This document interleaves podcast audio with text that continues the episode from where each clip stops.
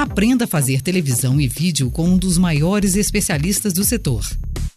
Walter Bonásio é autor do livro Televisão Manual de Produção e Direção e criador da Escola de Televisão e Arte Eletrônica. E agora, mais uma dica sobre vídeo com o especialista Walter Bonásio. A movimentação e o espaço que um ator ou apresentador tem que manter em cena é diferente na vida real. A comunicação gestual ou não verbal na câmera faz diferença. Por exemplo, com qual mão pegar um objeto em cena? Qual lado se virar? Qual distância percorrer quando está andando pelo cenário?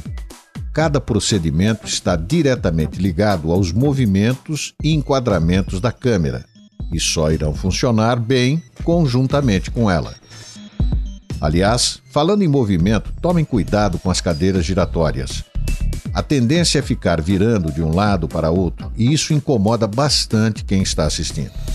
Mas, voltando aos movimentos em cena, uma marca com fita crepe no chão, por exemplo, pode ajudar bastante quando o apresentador tiver que andar em cena ou quer fazer uma tomada mais complexa, onde você tem que caminhar e parar precisamente em algum ponto. Quando você estiver gravando um close bem próximo, bem fechado, você tem que diminuir a velocidade dos seus movimentos, senão a câmera não consegue acompanhar. O apresentador ou ator tem que manter o posicionamento da câmera sempre em mente, quando se desloca em cena principalmente. Tem que se movimentar de maneira consistente, ou seja, tem que planejar cuidadosamente quais serão seus movimentos antes de começar a gravar ou de ir ao ar ao vivo. Outro cuidado que devemos ter quando estamos entrevistando é o distanciamento entre as pessoas e o elemento em cena. Com a Covid, a televisão foi obrigada a se adaptar e ampliar o distanciamento entre apresentadores e seus convidados para seguir os protocolos de segurança.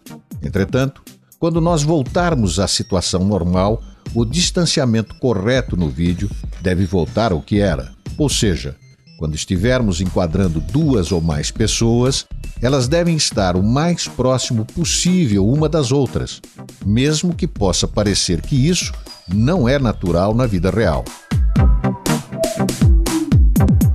Você acabou de ouvir o podcast Escola do Vídeo com o especialista em comunicação e produção de televisão, Walter Bonásio. Todas as semanas, um novo podcast Escola do Vídeo disponível no site vocêbrasil.com.br ou ainda nas plataformas de agregadores de podcast.